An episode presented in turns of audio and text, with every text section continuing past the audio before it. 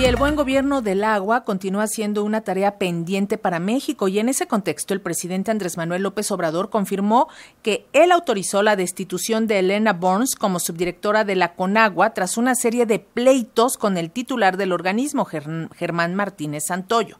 Como subdirectora general de Administración de Agua, Burns tenía a su cargo la responsabilidad de recibir las solicitudes de concesiones, su actualización o, en su caso, su revocación, para lo que puso por delante su convicción de proteger los recursos hídricos del país. Sin embargo, en ese camino se confrontó con el titular de la Conagua, quien terminó por prohibirle el acceso a su oficina.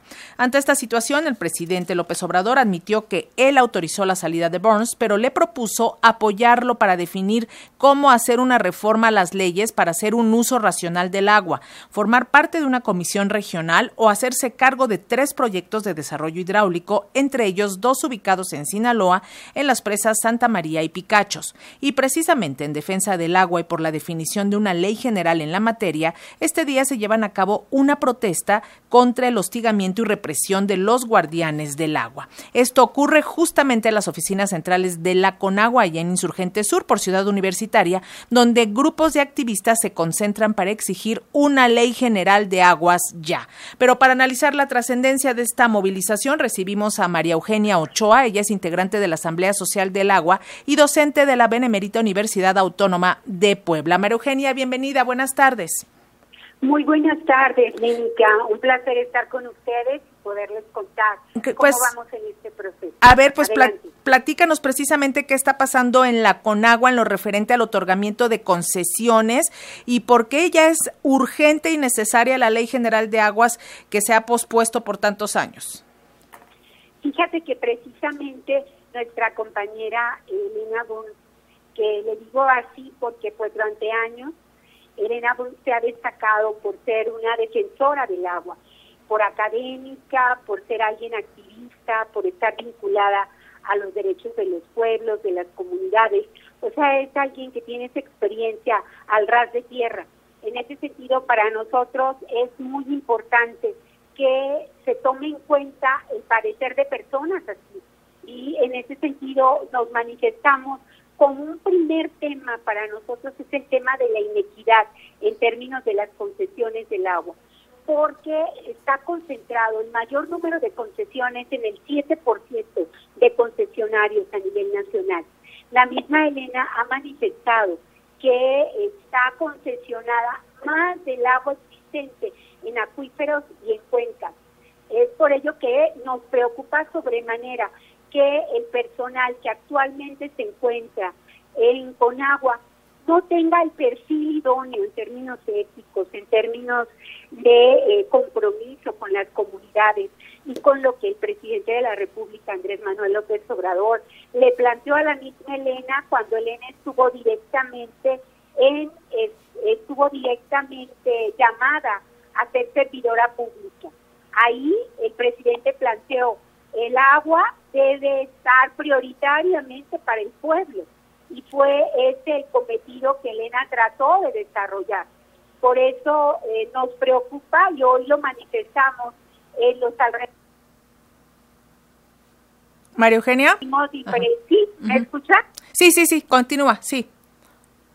En los más de 20 estados donde estuvo el presidente, eh, donde diferentes organizaciones de la Coordinadora Nacional Agua para Todos y Todas, manifestándonos afuera de Conagua. Esta fue una de las primeras demandas que nos preocupa sobremanera eh, cómo está dándose y por otro lado también el hecho de que eh, el personal en Conagua no tiene necesariamente el perfil que debería de tener para tener un compromiso con la población. E, eso es lo que se necesita, un compromiso con la población y no solamente ver al agua como una mercancía. Eh, María Eugenia, ¿por qué está costando tanto trabajo aprobar una nueva ley general del agua? Realmente, pues no avanza la discusión en, en las cámaras, se paraliza, ya existe una propuesta y pues no pasa.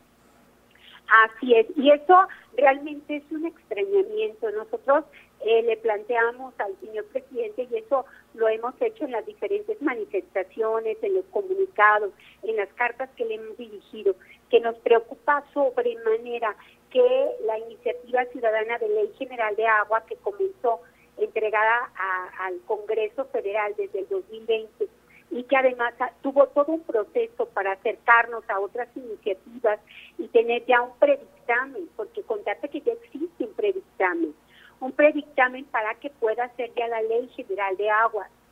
Sin embargo, la Comisión de Recursos Hidráulicos no pasó el predictamen.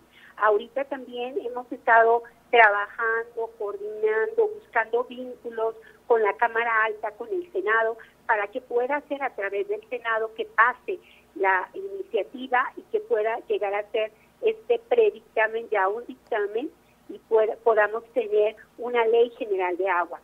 Incluso como ustedes saben, la Suprema Corte de Justicia hizo un llamamiento a el Congreso Federal para que la eh, esta ley general de agua pueda ya eh, tener su expresión real y darse a la luz lo más pronto posible.